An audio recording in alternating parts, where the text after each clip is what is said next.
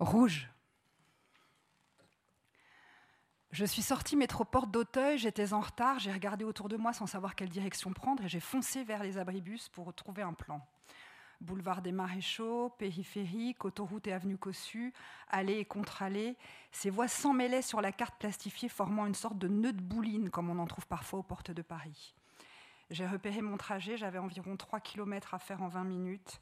C'était foutu, j'étais en retard. Jamais je ne pourrais être à l'heure. Un bus s'est arrêté qui roulait vers l'ouest et je suis montée dedans, j'agissais au hasard, il y avait un risque et j'ai tenté le coup. Il a roulé à toute blinde, il a passé les tennis de Roland Garros, l'hôpital Ambroise Paré, je reprenais espoir. Mais soudain, j'ai compris qu'il allait obliquer sur la gauche pour traverser la Seine. Et bien que l'interdiction de parler au conducteur fût rappelée en rouge sur un autocollant plaqué sur la vitre qui le sépare des passagers, je me suis précipitée pour lui demander s'il pouvait me larguer là maintenant, s'il vous plaît. Il avait des cheveux blonds vénitiens, la peau blême, une moustache en fer à cheval, des bras énormes, et n'a pas dévié son regard ni même remué les lèvres quand il m'a répondu, une voix de fossé totalement désajustée de son corps Tu attendras le prochain arrêt. Dépité, je, me suis, je suis retournée me suspendre à une poignée dans le fond du bus. Chaque minute qui passait m'éloignait davantage du point de rencontre où j'étais censée me présenter dans moins d'un quart d'heure. La situation était absurde. J'avais envie de shooter dans les portes. À l'arrêt suivant, j'ai jailli sur le trottoir. Plus désorientée que jamais, ce n'était plus la ville dense et minérale, ni même les franches feuillues des beaux quartiers, mais un bois où circulaient cyclistes, joggeurs, enfants en tricycle, bébés en poussette, chiens en liberté. J'ai rebroussé chemin en courant. Un taxi libre et miraculeux et passé à cet instant en sens inverse et de désespoir, je l'ai ailé. Le montant de la course représentait une heure de mon SMIC horaire, tarif dominical, mais je suis arrivée à temps à l'hippodrome de Longchamp. C'est un dimanche à la fin des années 80. Je vis enfin à Paris, entre Sèvres Babylone et rue du Bac, une chambre de bonne. Je prends le RER e pour aller en cours à Nanterre. Je travaille à la bibliothèque de Beaubourg ou au quart des plans à Richelieu. Je nage à la piscine Jean Taris et je bouquine au Palais Royal. Je squatte des nuits entières dans les nuits autour du carrefour de l'Odéon.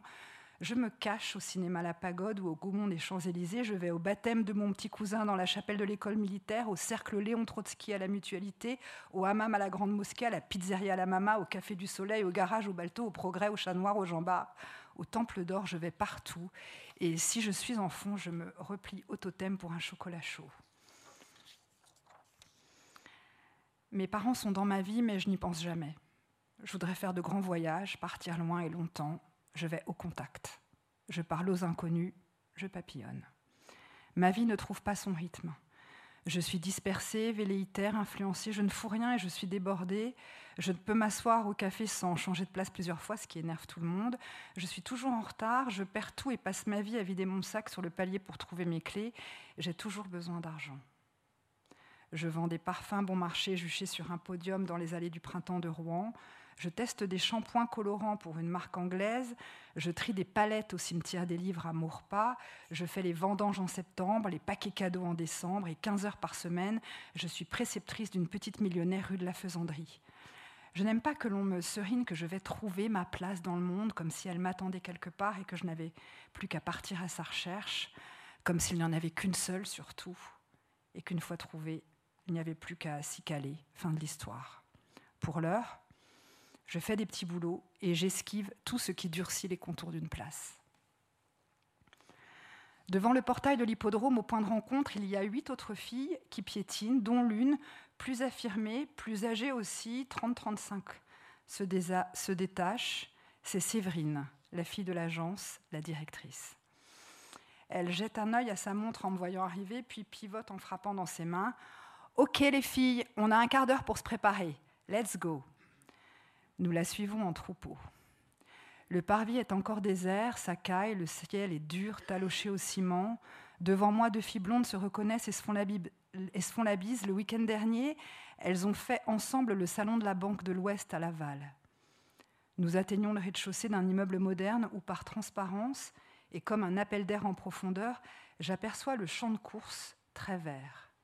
Séverine sort une clé et l'instant d'après, nous entrons dans un vaste local sombre et froid où chaises, tables, pupitres et panneaux d'information s'empilent et s'entassent sous les néons, notre vestiaire. J'entrevois la porte d'un chiotte dans le fond, ainsi qu'un lavabo, mais pas de casier ni de miroir. Nous piétinons quelques instants, déconcertés, puis faisons cercle autour de Séverine, qui dézippe l'un après l'autre d'épaisses housses noires disposées sur des tables. Les filles, vos nouvelles tenues. Des tailleurs rouges apparaissent, emballés sous de fines pellicules de plastique transparent. On se rapproche pour mieux voir. Les filles de Laval tendent le cou, murmurent C'est beau. Les yeux perdus sur les reflets rouges et or, des poissons de rivière, de beaux vivanos filant côte à côte sous une surface translucide et glacée. Yes, c'est beau. Et ça sort de chez le teinturier, alors on y fait attention, prévient Séverine, qui précise encore que ce n'est pas la peine de regarder les étiquettes, c'est la même taille pour tout le monde. Vous êtes toutes belles. On se disperse dans la pièce pour se changer. Je me trouve un coin, je roule mon jean en boule dans mon sac à dos, mes chaussettes, mon pull. La peau de mes cuisses se hérisse chair de poule, j'enfile des collants noirs, puis je passe le tailleur, la jupe d'abord, droite avec sa petite fente au creux des genoux, et ensuite le blazer au bouton doré dont la coupe hyper épaulée et marquée à la taille modélise nos corps, nous transforme, nous affirme d'emblée plus énergiques, plus entreprenantes. Les autres filles ont à peu près mon âge, 20 ans, et je suis troublée de les voir se métamorphoser une fois entrées dans l'habit rouge. Je me demande si je me modifie moi aussi à cette vitesse, si le vêtement, tel une allumette, vient frotter une marge inconnue de moi-même, révéler quelque chose que personne n'aurait entrevu, quelque chose d'insoupçonnable. Je me sens bizarre, je n'aime pas le toucher du tergal, sa, sa matière fuyante et rêche, mais j'éprouve une sorte d'euphorie à son contact, comme si le vêtement me tournait la tête, comme si je venais de boire cussette une rasade de mescal Los Suicidas, et que le rouge chauffait ma peau. Avec ça sur le dos, vous n'êtes pas des potiches, mais des jeunes femmes avec de la compétence et de l'allure, des jeunes femmes modernes. La voix de Séverine sinue dans mon dos, rauque, serpentine. Je sens son souffle sur ma nuque. Je l'entends qui module sa respiration langoureuse, satisfaite, et qui maintenant affirme subitement sentencieuse Le rouge, c'est la maîtrise. C'est sexy, mais pas vulgaire. C'est l'action. Puis, après un temps d'arrêt et détachant les syllabes, elle reprend Je déteste la vulgarité.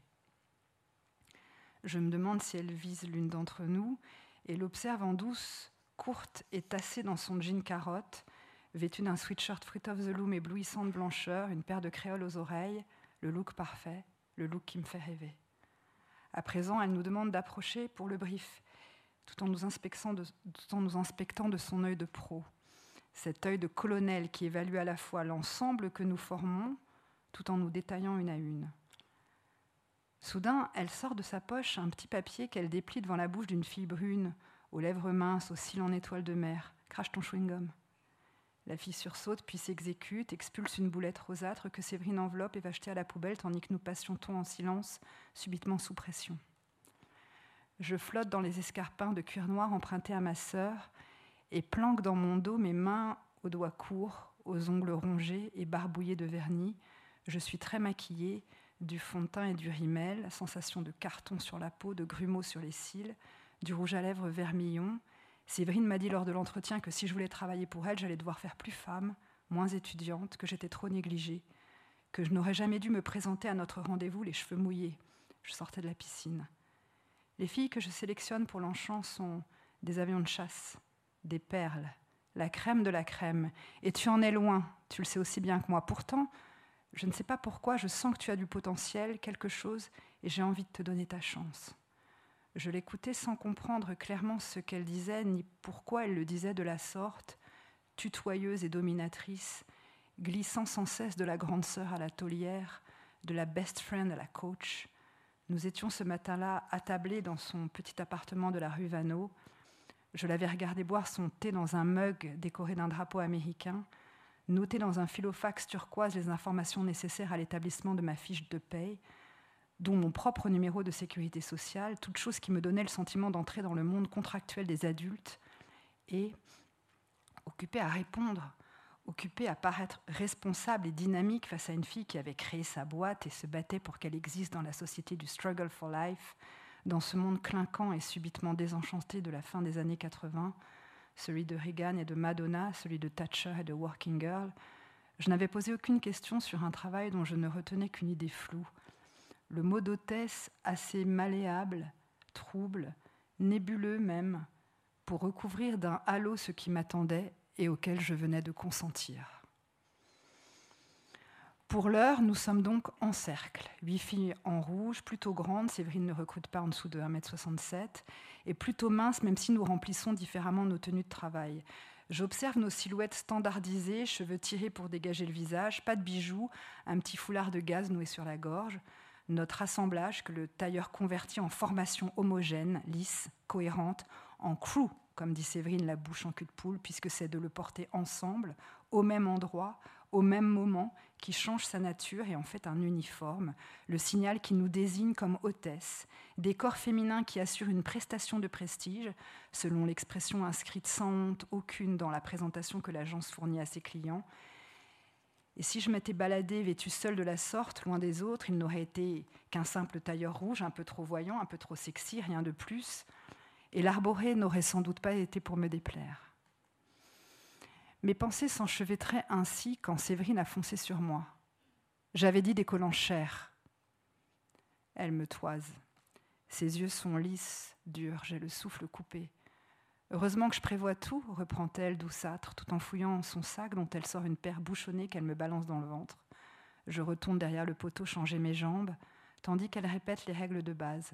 On ne s'assied pas, on ne mange pas, on ne fume pas, on ne bavarde pas en public. Puis, se délectant de son propre discours, elle récapitule les grands axes de notre mission.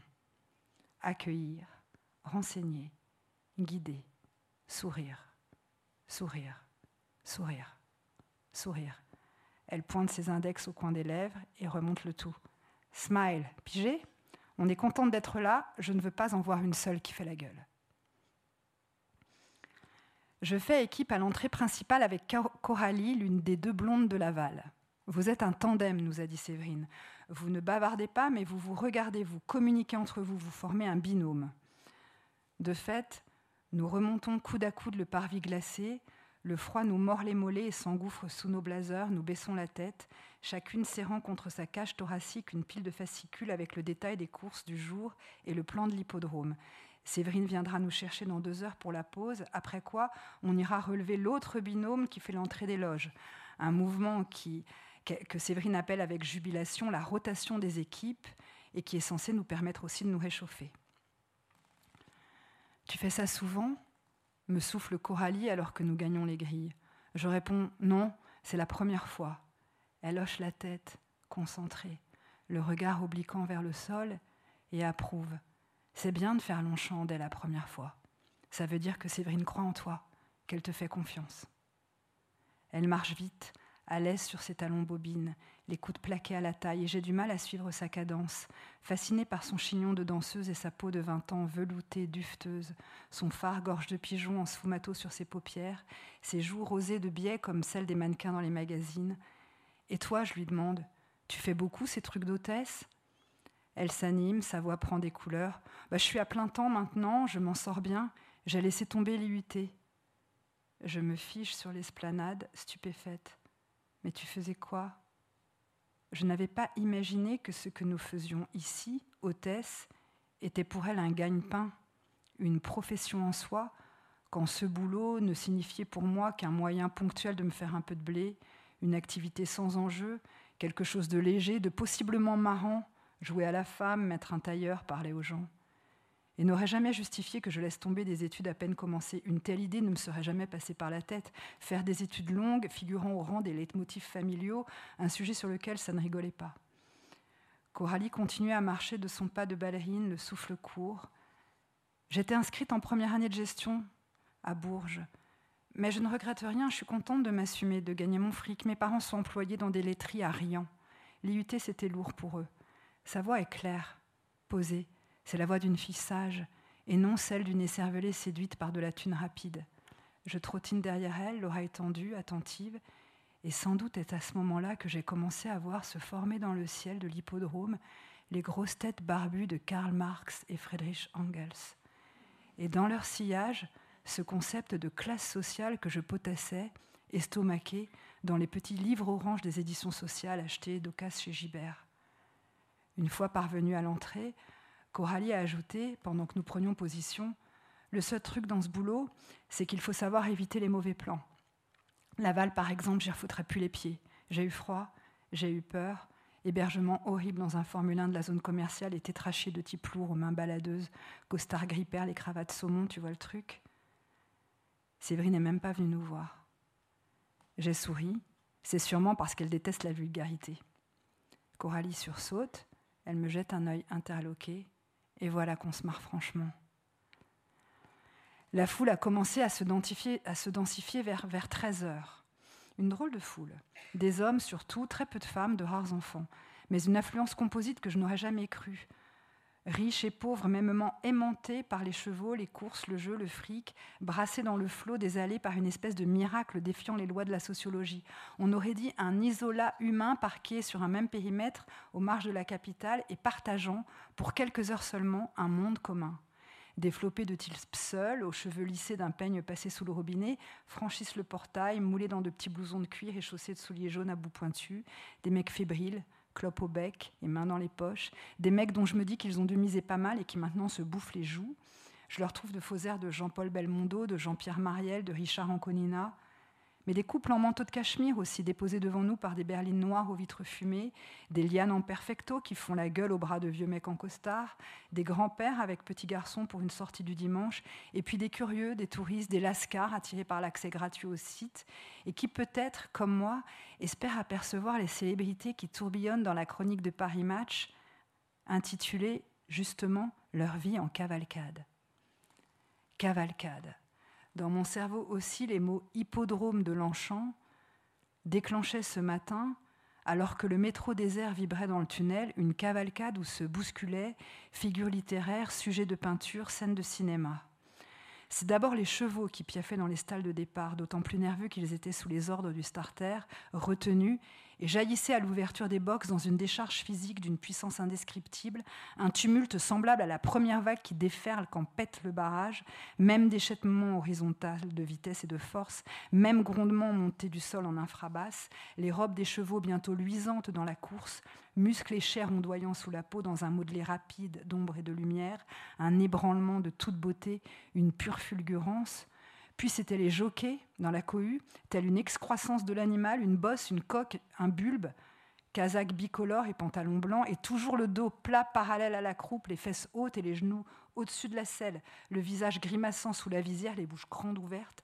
Alors je me tournais enfin vers les tribunes, vers les élégantes belles époques en ombrelle, en chapeau buisson, chapeau-nid, chapeau-château, vers les entraîneurs ombrageux en casquette irlandaise, vers les ouvriers en béret portés à l'arrière du crâne, vers les garçons en chapeau-cloche et boa de fourrure, vers les hommes en canotier de paille, vers les mafieux en chapeau mou, les stars incognito en doudoune noire et bonnet de marin, tous hurlant à l'unisson, les yeux exorbités sur des pur sang au galop, et oscillant durant quelques minutes, durant quelques secondes, le souffle coupé par le suspense, rouge, suant et proche de l'apoplexie, de la ruine à la fortune.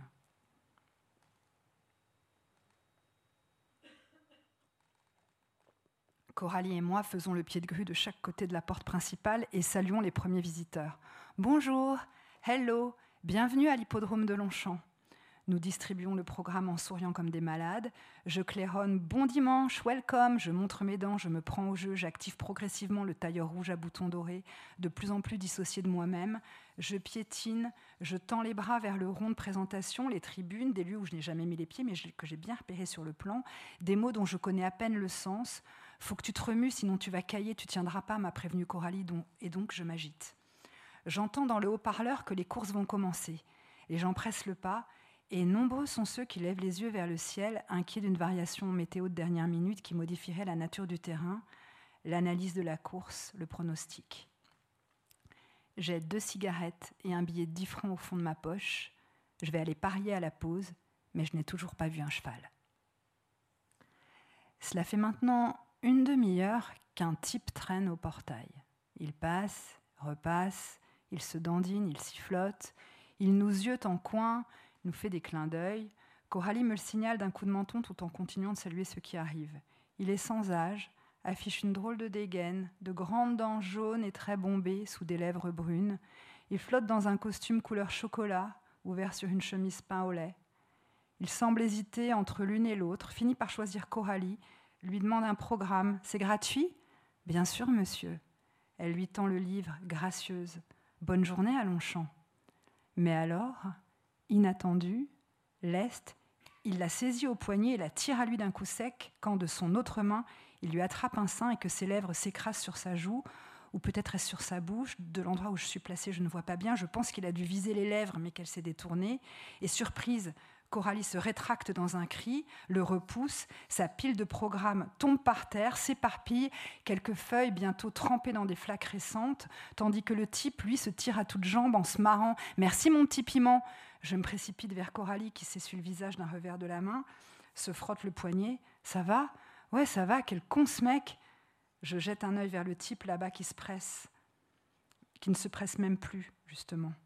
Gagne les tribunes d'un pas innocent le pas d'un homme qui se rend aux courses le dimanche parce que c'est son plaisir et qu'il y a droit.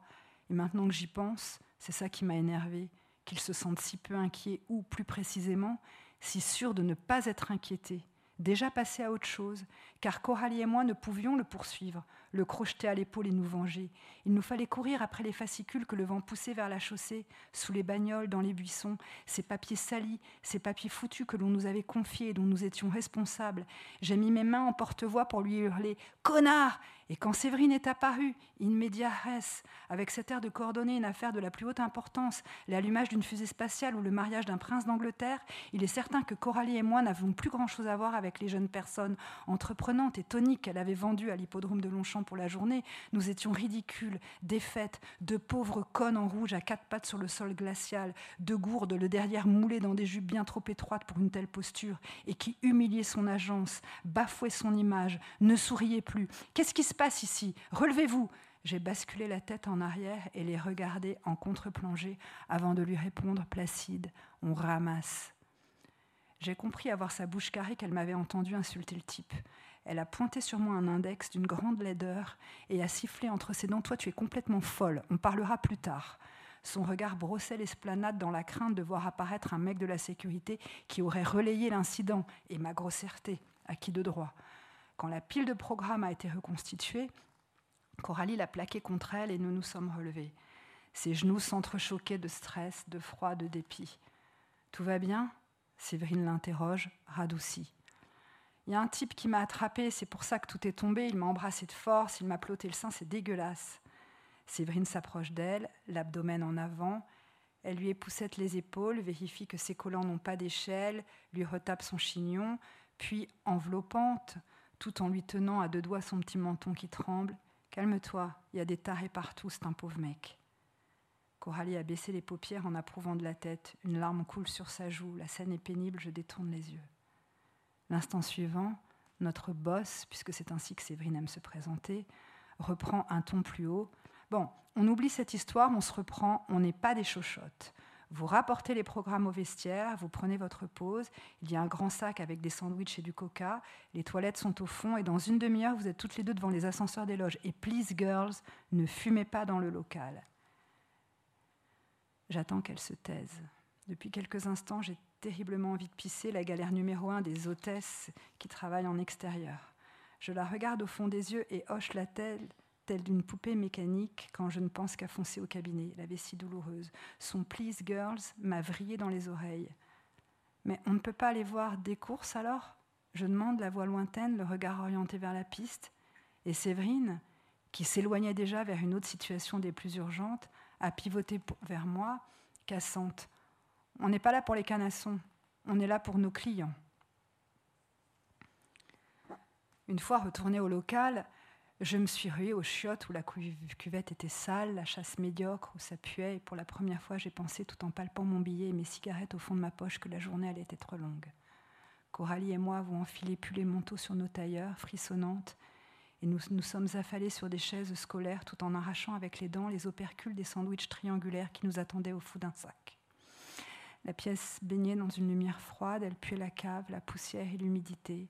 On est mal ici, on est comme des prisonnières. À côté de moi, les coudes posés sur ses genoux, penchés en avant, Coralie entame lentement son concombre saumon, le regard dans le vide, les ailes du nez rougi et les iris liquides. Je sens qu'elle n'a pas faim, qu'elle s'oblige à manger. C'est tout le temps comme ça, les mecs, dans ce boulot? Ma voix a résonné comme si une main invisible avait brutalement augmenté le volume sonore de la réalité, mais Coralie n'a pas bronché, elle a croqué la pointe de son triangle en hochant la tête. C'est pas grave, je m'en fous de toute façon, j'en ai rien à foutre. Puis désignant mon sandwich, T'aimes pas? Elle s'essuyait les doigts avec une serviette en papier, délicate, soignée. Tu me le files alors? Je lui ai tendu mon triangle alimentaire, surprise de voir qu'au lieu de le manger, elle allait ouvrir son petit sac à dos pour le fourrer à l'intérieur. C'est pour ce soir, elle a conclu tout en tapotant la rabat de toile. Puis, sans doute a-t-elle ressenti le besoin d'être amicale, sans doute a-t-elle pensé que je devais être rassurée, consolée, car je l'ai entendu me dire, alors qu'elle débouchait lentement la bouteille de coca, évitant d'être éclaboussée par le liquide sous pression T'inquiète pas, Séverine, elle est comme ça, mais dans le fond, elle est sympa. Elle joue gros avec ce truc de Longchamp, elle est stressée. Je lui ai répondu Je sais, sans conviction. J'ai tout fait dans ce cachot. J'avais envie de sortir, d'aller voir les chevaux, de fumer une cigarette. J'avais besoin de boire quelque chose de chaud. Et nous avions encore un peu de temps avant de reprendre. Je vais me chercher un café, ai-je annoncé en me levant d'un coup. Coraline a tressailli. Nos regards se sont croisés. Le sien était d'un bleu sombre, lourd. Tu es là dans vingt minutes, tu me fous pas dans la merde. Au moment où je me suis glissée dehors, elle a ajouté d'une voix étrange qui modulait ensemble la mise en garde et l'envie Fais gaffe. Avec mon manteau gris bien boutonné et mon écharpe écossaise autour du cou, je ne suis plus la petite hôtesse en rouge dont on se moque, à qui on fout la main au cul, mais une fille un peu trop maquillée en vadrouille dans un hippodrome. Je chope un double expresso au distributeur automatique du hall, puis je marche au hasard, suivant le flux des visiteurs, progressivement guidé par l'agitation, remontant vers la rumeur comme vers la source d'un fleuve, si bien que je finis par déboucher dans une grande salle bondée en fumée, puant la sueur et la petite monnaie tiède. Des guichets vitrés s'alignent le long des murs, tandis que des téléviseurs fixés en hauteur cadrent en alternance la piste et les tableaux des courses, départ et arrivée. Le sol est jonché de mégots, des papiers sales, des tickets usagés, les récépissés. Que des hommes ici. Je me fraye un passage vers les écrans. J'essaie de comprendre ce qui se passe dans cet endroit, mais le niveau sonore et l'effervescence sont tels que mes perceptions se fragmentent. Tout se passe comme si mes yeux étaient bouchés, comme si mes oreilles étaient éblouies. Je slalome dans la foule.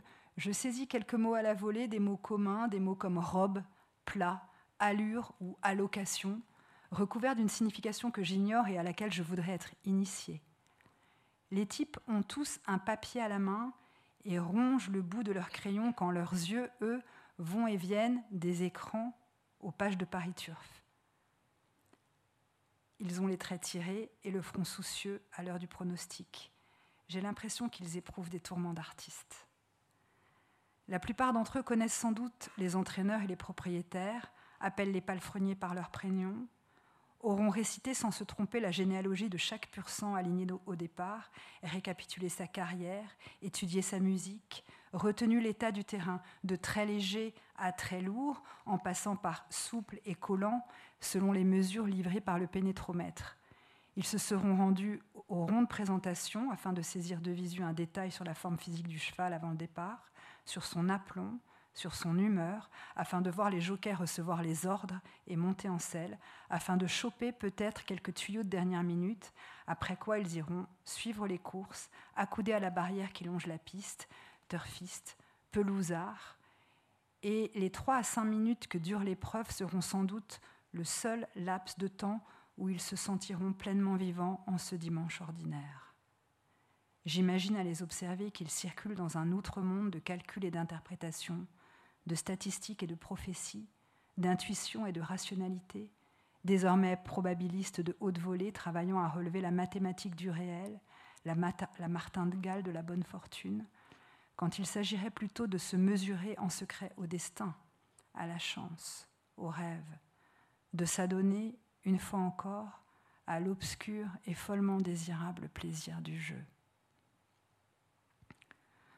Mon gobelet brûlant se déforme sous mes doigts tandis que je déchiffre les noms des chevaux inscrits aux prochaines courses, la tête renversée vers les tableaux d'affichage.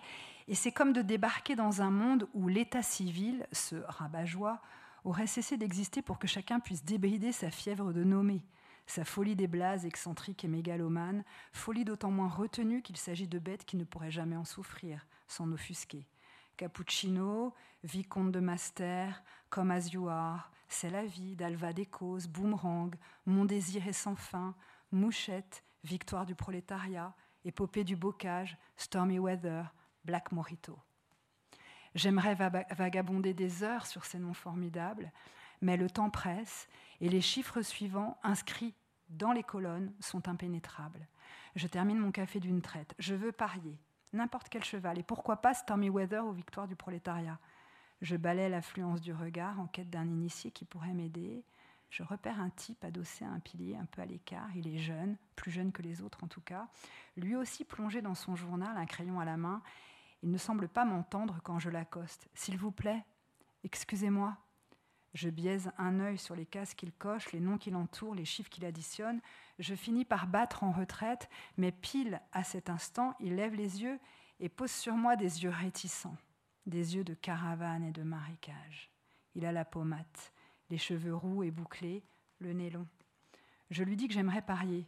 Je veux seulement valider un ticket. Vous pouvez me montrer? Sa voix sombre et traînante me parvient, me parvient à peine quand il me toise. Tu veux seulement valider un ticket?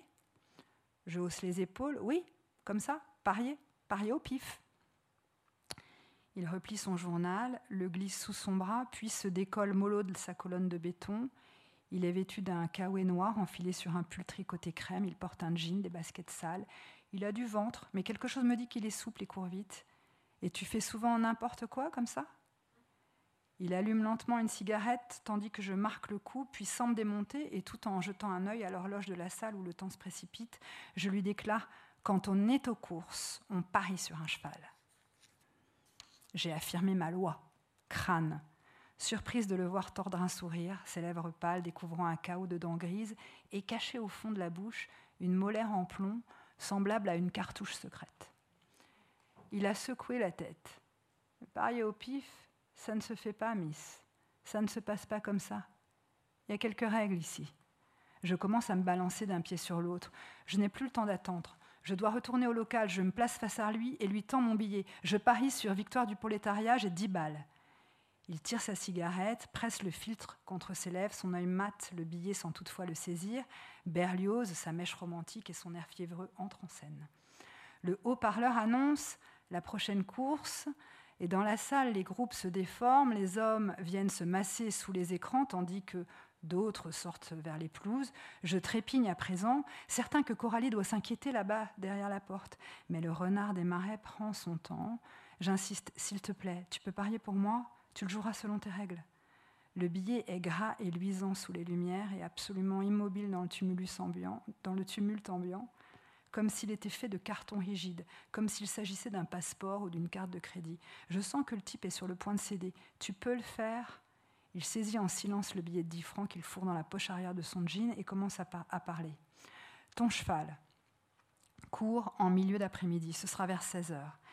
Il n'est pas fiable, je te préviens, c'est un lunatique, une diva, au mieux un outsider. Je l'écoutais sans cesser d'acquiescer. Merci, merci, j'y vais maintenant. Il faut vraiment que j'y aille. Et alors que je me précipitais hors de la salle, il m'a rattrapé par le bras. Oh, Miss, tu le joues placé, gagnant? Tu le joues comment? J'ai dit gagnant Et une fois dans le corridor, je l'ai entendu, crier dans mon dos euh, Rendez-vous au portail à la fermeture. Et je me suis élancée dans le couloir désert tel un cheval échappé, tandis que ça galopait là-bas sur le champ de course, cavalant le plus vite possible, les orteils repliés au fond de mes escarpins trop vastes, l'écho de mes talons sur le carrelage semblable à celui de petits sabots et galvanisant ma trajectoire. J'ai foncé sans regarder sur les côtés, comme si moi aussi je portais des œillères, comme si nul obstacle ne devait m'arrêter. Je ne pensais à rien, sinon à ne pas glisser, à ne pas tomber les quatre fers en l'air. Je devinais que l'on s'écartait devant moi, j'entendais que l'on était ulcéré, espèce de cinglé, faites attention, mais je ne freinais pas, je Excusez pas, je gardais au chaud mes excuses pour Coralie, vers laquelle se projetaient maintenant toutes mes forces et ma tendresse. De sorte que j'ai fini par bousculer un type à l'entrée du hall. Je l'ai percuté à l'épaule en le dépassant, j'ai senti sa clavicule contre la mienne, tandis que la bière qu'il tenait à la main éclaboussait son visage, giclait sur son veston chocolat et sa chemise pain au lait. J'ai reconnu in extremis le connard qui avait assailli Coralie, mais lui, évidemment, ne m'a pas reconnu, car mon petit tailleur rouge était caché sous mon manteau. J'étais une autre fille, une fille sur laquelle il n'aurait peut-être pas osé se servir à pleine main, sans honte et en public, la bouche, le sein. Je n'ai pas ralenti après le choc, mais me suis retournée un quart de seconde, juste pour le voir tremper, taché, sali à son tour, le gobelet vide et la gueule aspergée, tellement sidéré qu'il ne pouvait pas dire un mot et se contenter d'égoutter sa mèche de cheveux poisseuse. Et quand il a dû réaliser ce qui avait eu lieu, cet abruti, ce salopard, j'étais déjà loin.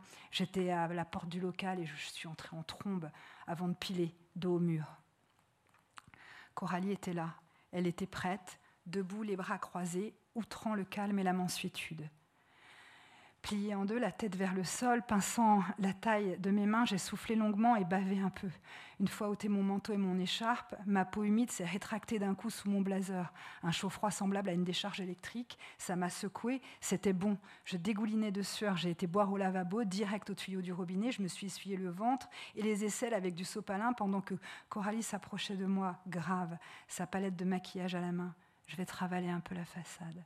Elle a écarté les mèches de mon front, de mes tempes moites. Ses doigts couverts de foire ont volté sur mes paupières. Son pinceau a caressé mes joues. Son bâton de rouge s'est posé sur mes lèvres. Son visage était maintenant tout proche du, mien. Je sentais son souffle frais, mentholé, son parfum de glycine et de chèvrefeuille. Elle était si belle vue de près, appliquée, silencieuse, que je n'osais plus respirer. Le temps s'est suspendu. Les ascenseurs qui montent aux loges émettent une sonnerie discrète quand s'entr'ouvrent leurs portes d'argent, et c'est bien ce bruit cristallin qui a précédé l'apparition d'une grande femme brune en tailleur-pied de poule et lavalière de soupe blanche, alors que Coralie et moi venions à peine de nous mettre en place. Il manquait des filles en haut, l'agence qui fournissait les hôtels des loges, une agence qui, selon une partition verticale de l'espace, jouissait d'une bien meilleure cote et d'une notoriété plus prestigieuse que celle de Séverine dont les filles, elles, travaillaient au sol. Cette agence, donc, avait connu plusieurs désistements de dernière minute et la responsable de l'hippodrome nous demandait de monter en remplacement. Or, si nous étions censés accueillir les hôtes premium privilèges, leur offrir une brochure luxueuse que sponsorisaient les champagnes Mouette et Chandon et les montres Patek, appelés les ascenseurs, nous n'étions pas autorisés à pénétrer dans les cabines pour gagner les hauteurs et empiéter sur, le territoire plus, sur ce territoire d'autant plus interdit qu'il était convoité. Coralie, au lieu de saisir cette occasion géniale et totalement inattendue d'aller voir ce qui se passait en haut, a commencé à expliquer posément à la femme brune que nous avions des consignes strictes de Séverine et j'ai pesté en silence contre sa loyauté, car moi, en revanche, je voulais monter dans les étages. Et je savais par ailleurs que je m'étais bien grillée auprès de Séverine, je n'avais donc plus rien à perdre. La responsable des loges a fini par interrompre Coralie. Ne vous inquiétez pas, tout est arrangé, c'est moi qui décide. Et vous montez toutes les deux avec moi. L'instant d'après, Coralie et moi pénétrons un autre monde. Un monde feutré, ouaté, désodorisé, un caisson étanche où toute pression sur les êtres et les choses semblait être retombée. Le corridor, long d'une trentaine de mètres, peint de gris anthracite et tapissé de moquettes noires, était semblable à une passe secrète. Le sol était à la fois moelleux et ferme. Une lumière douce tamisait les volumes, la température ambiante devait avoisiner les 25 degrés, et les sons nous parvenaient voilés comme issus d'une région lointaine. Le long du mur, une série de photos en noir et blanc exaltait les courses hippiques, les corps des chevaux et la passion de gagner, tandis que de l'autre côté du corridor, vitré, l'autre côté du corridor vitré donnait sur les loges, lesquelles étaient masquées de l'intérieur par des rideaux également noirs tirés le long des parois de verre. Dans les interstices qui subsistaient entre les plis, dans ces fentes éblouissantes, j'apercevais un peu de ceux qui habitaient ce pays, un poignet bronzé, la pointe d'un col de chemise Oxford bleu ciel, un fermoir de collier sur une nuque de femme, une oreille à lobe charnu. La responsable nous a conduites dans une petite cuisine située près des ascenseurs et nous a expliqué à toute allure que nous allions devoir servir le champagne, seaux, bouteilles, flûtes, biscuits apéritifs, serviettes en papier. Les cafés, Tasse et, tout ça, et, et sous-tasse, cuillère en argent, chocolat et biscuits, verre d'eau, serviette en papier, les jus de fruits et les sodas. Pour toute autre demande, les vins et les cocktails, la salade César, les burgers, les frites et les gâteaux, il fallait impérativement prévenir la cuisine du restaurant panoramique qui préparerait et montrait les plateaux. Nous ne devions pas hésiter à l'appeler en cas de besoin. Cet étage est une oasis, nous a-t-elle dit avant de s'éclipser. Un espace exclusif, régi par la discrétion, la courtoisie, l'élégance. Travailler dans un tel environnement est un privilège, ne l'oubliez pas.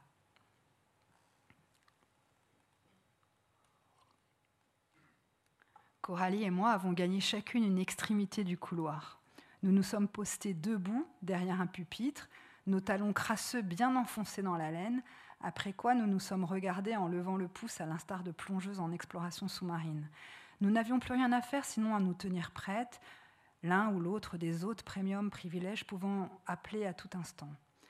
Au bout de combien de temps ai-je quitté mon pupitre afin de bouger, danser, me dégourdir? J'avais mal au dos et le couloir aurait pu faire office de studio de danse.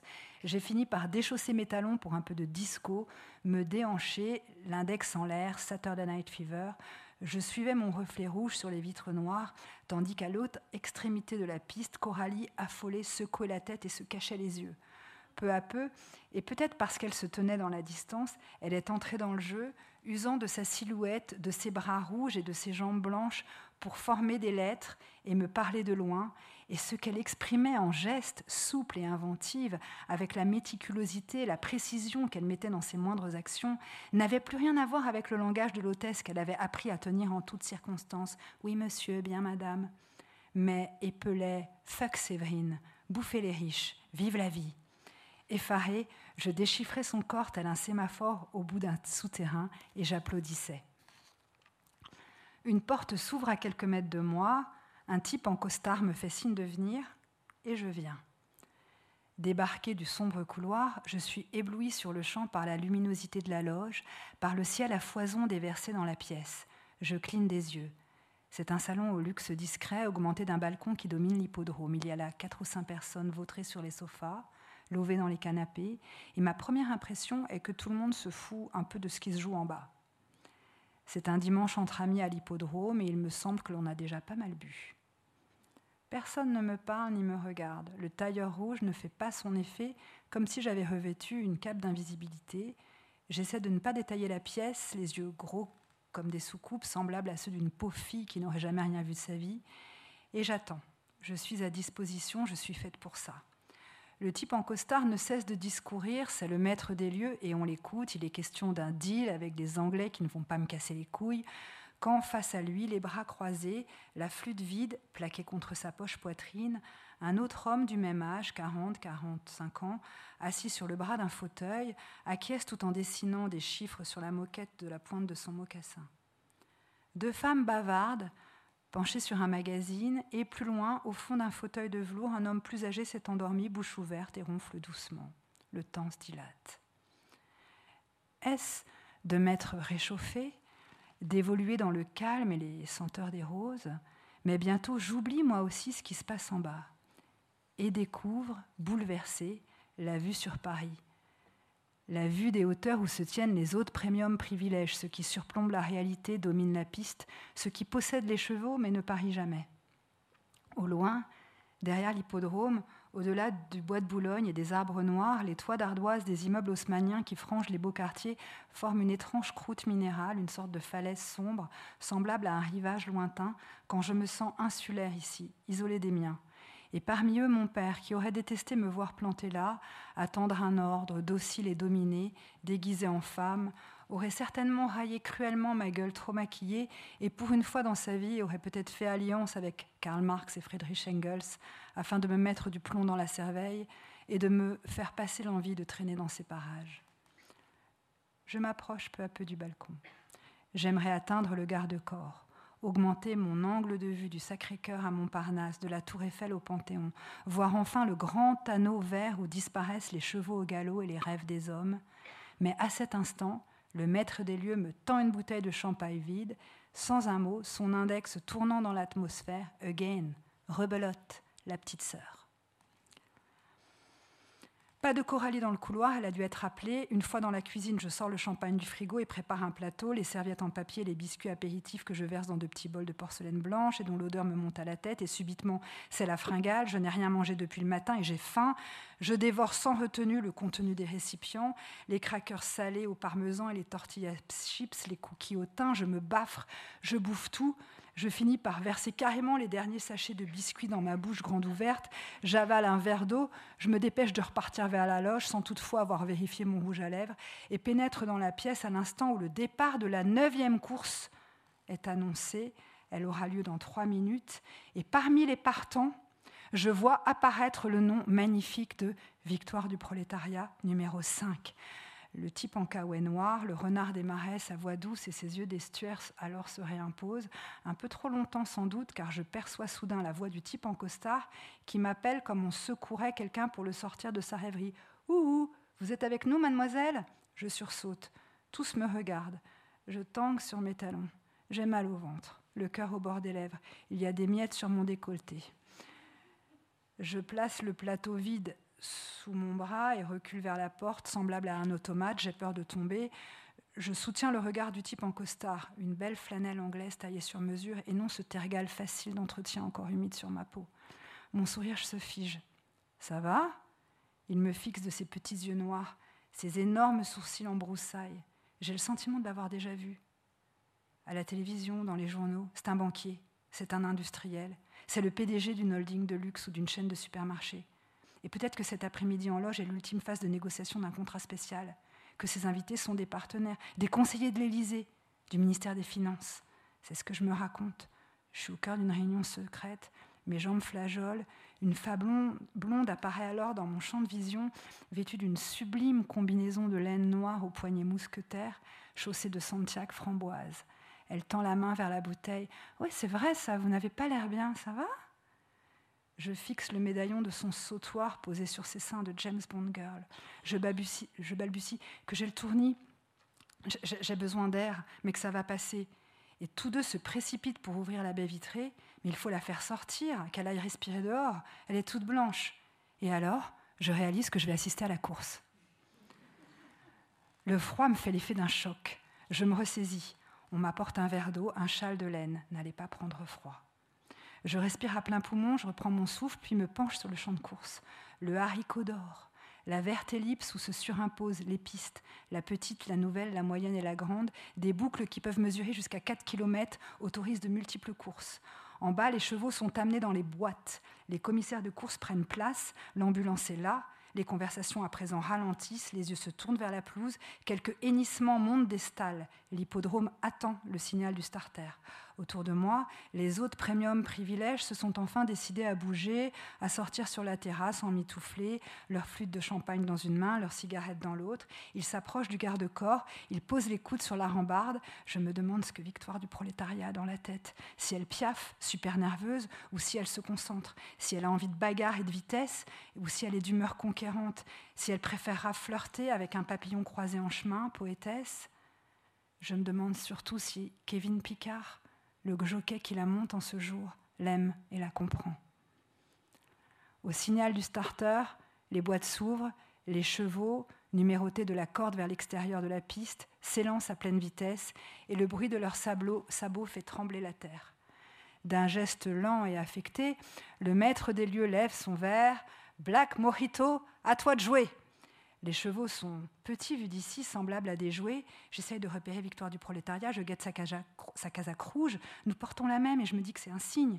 J'aimerais pouvoir l'isoler parmi les pur sangs qui s'ébranlent la touche-touche, fondus dans un même effort. Mais j'ai beau accommoder ma vision, je ne discerne pas le numéro 5. Tout va très vite, tout va beaucoup trop vite. Déjà, les chevaux attaquent le virage, les écarts se creusent, la situation s'éclaircit. J'entends l'homme en flanelle grise murmurer que Black Morito s'installe en tête. Vas-y, mon garçon, vas-y.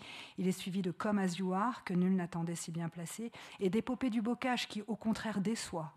Les Kazakhs se précisent. J'aperçois un point rouge derrière le trio de tête. C'est la Kazakh de Kevin Picard. Mon cheval est dans le jeu, mon favori, mon sprinter bien-aimé, plus svelte que les autres, plus turbulent aussi. Et le visage enfoui dans les mains, je murmure, mobilisant mes vieilles puissances. Notre Père qui est là-haut dans les nuages, Saint Michel, protecteur des purs sangs des plaines, accélérez la course de victoire du prolétariat. Ça va mieux? L'homme en flanelle me parle, le regard braqué sur la piste, et j'acquiesce en silence, le nez plongé dans le châle de laine, sans quitter des yeux le petit point rouge qui remonte, remonte, remonte, dépasse épopée du bocage pour talonner comme Azuar et Black Mojito. N'y tenant plus, je pivote vers mon hôte et lui demande de me prêter ses jumelles. Il me les passe tout en me demandant si j'ai un cheval sur la piste et pourrait-on savoir lequel? Je réponds oui, oui, j'en ai un, j'en ai un tout en focalisant la course aux jumelles. Je cherche mon pur sang parmi les autres, et bientôt je ne vois plus que lui. Sa robe baisse, son chanfrein noir, son merveilleux galop qu'il m'est impossible de décomposer, trop rapide, trop fluide, trop complexe, et calé sur ses étriers, le buste et la tête basculés en avant, les fesses en l'air, Kevin Picard qui a commencé à cravacher à l'heure d'entamer la dernière ligne droite, qui lance son cheval, le libère, et qui, comme moi, s'époumonne, go, go, go. Les chevaux se rapprochent du poteau d'arrivée, et soudain, la réalité fait du cinéma. On se croirait dans la scène finale d'un film hollywoodien. L'outsider qui remonte in extremis le favori, renverse les pronostics et les prédestinations, rebat les cartes de l'ordre social, ébranle les vieilles structures, déclenche l'espoir et la tempête. Black et victoire si proches que les derniers mètres, confondus, courant côte à côte, la situation finit par se tendre sur le balcon, le temps suspendu, arrêté, l'homme en flanelle et la James Bond girl pétrifiée, bouche ouverte, les yeux ronds. Je pense à Coralie, qui applique avec tant de sérieux les lois de sa naissance. Je pense au renard des marais, l'animal insituable, à la gueule qui doit faire. Mais l'homme en flanelle me reprend brusquement les jumelles des mains, tout en insistant Quel est votre favori? Ma voix se brise dans un éclat de rire. C'est victoire du prolétariat. Le silence plane sur la passerelle. Lourd, connivant, personne ne bronche. Je n'ose faire un geste. La femme blonde, que je sens complice, me tend une coupe de champagne et me propose une cigarette que j'accepte sans y penser, les yeux dans le vide, sans plus savoir qui je suis, ce que je fous là et comment enchaîner, sans plus savoir si je dois redevenir l'hôtesse des loges et finir le boulot, ou si l'instant est venu de me décoller de tout ça et de fuir en courant, de m'échapper à cheval, les bras enlacés autour de mon sprinter, le visage enfoui dans sa crinière, et si paumé, si épuisé en cet instant que je ne vois ni n'entends, Séverine, débarquer sur le balcon, sidéré de me voir passer dans l'intimité des autres premium privilèges, buvant dans une coupe de cristal la cigarette au bec, enroulée dans un châle de prix, et tellement stupéfaite qu'elle en perd la parole, grimace un sourire torve, consciente qu'elle doit singer son alliance avec moi. Tout se passe bien? Sa voix grince. Oh, elle nous a fait un petit malaise, cette jeune fille, on l'a gardée avec nous, lui déclare la femme blonde, enjôleuse donnant vers moi un petit coup de menton. Séverine saisit là une occasion de se présenter. Justement, elle est ma responsable, elle venait me trouver. Elle voulait savoir si les clients des loges étaient satisfaits de la prestation de ses hôtesses, si les autres premium privilèges avaient des suggestions, des desiderata que l'on pourrait considérer pour le dimanche suivant. Sa voix récite, elle récite, mais plus elle parle et moins elle est écoutée, chacun lui tournant le dos pour aller se servir un dernier verre, mettre son manteau, appeler les chauffeurs. Gardez le châle, je vous le donne. La blonde enroule autour de moi ses longs bras noirs, elle drape l'étoffe. Je refuse, j'hésite, cadeau du grand capital. Et finalement, au bout de quelques minutes, et sans doute parce que je voulais provoquer Séverine, je l'ai accepté. J'avais eu si froid. Au moment où j'ai passé le seuil de la loge, l'homme en flanelle a déclaré dans mon dos, mais à mon attention, sur un ton goguenard, ça va se régler au photo finish entre mon cheval et le vôtre. Vous avez de l'instinct, mademoiselle, mais hélas, je crois que vous allez devoir encore attendre un peu la victoire du prolétariat. Dans le couloir, Séverine s'est figée près des ascenseurs, les mains sur les hanches, les larmes aux yeux, à deux doigts de me coller une baffe. Tu n'as pas su tenir ta place. Tu as déserté ton poste. Tu as parié. Tu as bu et tu as fumé. En réponse, j'ai émis un borborigme. Mon ventre a gargouillé et secoué d'un rire nerveux, j'ai attendu tête baissée que les portes coulissent. La voix blanche, Séverine m'a dit de descendre au local, de me déshabiller, de remettre le tailleur dans sa housse et de partir. Je ne veux plus jamais avoir affaire à toi. Dégage, dégage. J'ai disparu sans demander mon reste et j'ai sauté dans la cabine métallique où le miroir m'a renvoyé le reflet d'une fille que je n'avais encore jamais vue. Une fille accoutré d'un tailleur pastiché, mal coupé, le tissu flasque et les boutons en toque, un tailleur qui ne m'avantageait pas, comprimait mes seins quand les prothèses aux épaules étaient lourdes et glissaient sous l'étoffe, lèvres et paupières peinturlurées, Une fille que j'ai démaquillée durant la descente, crachant dans mes mains, frottant mon visage de mes paumes saliveuses, raclant ma peau de haut en bas jusqu'à voir de nouveau mes couleurs. Au local, Coralie m'avait précédé. Nous avons ôté les tailleurs rouges en silence, remis nos pulls et nos jeans. Nous aurions dû être pressés de filer, mais nos gestes étaient lourds, lents. Ça va? Elle m'a répondu qu'elle avait mal au dos, qu'elle était fatiguée et n'avait qu'un jour de pause avant de faire la foire de Paris, porte de Versailles. Elle a également ajouté, tout en m'observant, que j'avais une drôle de tête. Ton maquillage, il a tourné, on dirait. Ses yeux se sont alors posés sur le châle. C'est quoi? Tu l'as trouvé? Elle a rentré son jean moulant dans ses petites bottes en daim noir. Elle a fermé son anorak métallisé et lâché ses cheveux en cascade. Elle me semblait plus frêle à présent, maigrichonne, une toute autre fille quand je l'ai embrassée, mon sac en bandoulière. Sa joue a effleuré l'étoffe de laine et elle m'a regardé en battant des cils. Tu me le donnes? Je lui ai dit prends-le. Je savais qu'on n'allait pas se revoir. L'après-midi touchait à sa fin. L'hippodrome dégorgeait les visiteurs sur le parvis en longue file désordonnée qui bouchonnait au portail, et ceux qui à midi étaient entrés fringants, excités, avides, ressortaient de l'enceinte affaissée, lessivés par les courses. Pas de type roux en caouet noir visible dans la foule. Il me restait une dernière chose à faire avant de partir à mon tour, aller chercher le résultat de la course, connaître le verdict de la réalité. En sortant sur l'esplanade, j'ai entendu une rumeur, j'ai entendu une rumeur de fête et j'ai vu un attroupement au loin du côté du rond de présentation et dans un ultime élan, je ne pensais plus qu'à trouver un endroit où m'asseoir, allumer une cigarette et boire enfin une rasade de mescal Los Suicidas en regardant le jour tomber doucement sur Paris. J'ai obliqué pour aller voir. Plus je me rapprochais de la clameur, plus je me demandais quel était le cheval gagnant, celui qui s'était imposé, J'entendais redoubler les vivas, les acclamations, les applaudissements. Mais quand j'ai débouché dans l'enceinte, à quelques mètres seulement du vainqueur, ce n'était pas ma victoire, mais Black qui défilait sous les flashs. La James Bond girl et l'homme en flanelle marchaient à ses côtés. Il le guidait par le licol, elle lui caressait la croupe et le chanfrein. Quand le jockey, toujours en selle, saluait la petite foule d'une main levée, tel un prince auréolé de gloire faisant son entrée en ville au retour de la guerre le cheveu trempé de sueur, sa casquette bleue et noire à la main, je lui aurais donné 16 ans. Les autres premiums privilèges triomphaient auprès de leur pur, sang et ne m'ont pas reconnu quand nos regards se sont croisés. Je longe le bois. Je songe que j'ai encore 40 minutes de marche avant d'atteindre le métroport d'Auteuil et je suis anxieuse de me perdre. Beaucoup de routes ici, des avenues, des trouées, des allées cavalières. J'avance vite contre le froid et la nuit, contre la mélancolie du dimanche soir. Une moto a ralenti à ma hauteur alors que je passais sous un lampadaire. Elle s'est synchronisée à mon pas durant un instant, puis elle a repris de la vitesse, a frôlé la lisière de fougères et s'est arrêtée quelques mètres plus loin dans l'ombre. J'ai conservé mon rythme sans lever la tête. À moins de foncer dans les fourrés et de disparaître entre les arbres, une option guère rassurante, je ne pouvais éviter le type qui maintenant ôtait son casque et secouait ses boucles rousses. Oh, on avait rendez-vous. Cueilli, je me suis immobilisée sur le bas-côté, j'ai murmuré quelques mots d'excuses que voilaient la fatigue et la déception. Le type m'a dit que Victoire du prolétariat se présenterait certainement à Auteuil dans trois semaines. La distance lui conviendra mieux. Puis il m'a tendu un casque intégral dont la couleur rouge a réchauffé l'obscurité. Tiens, et il m'a proposé de me déposer quelque part, où je voulais. J'ai hésité. Mais ce qui se trame d'inconnu et de hasardeux dans une rencontre a eu raison de mes réticences.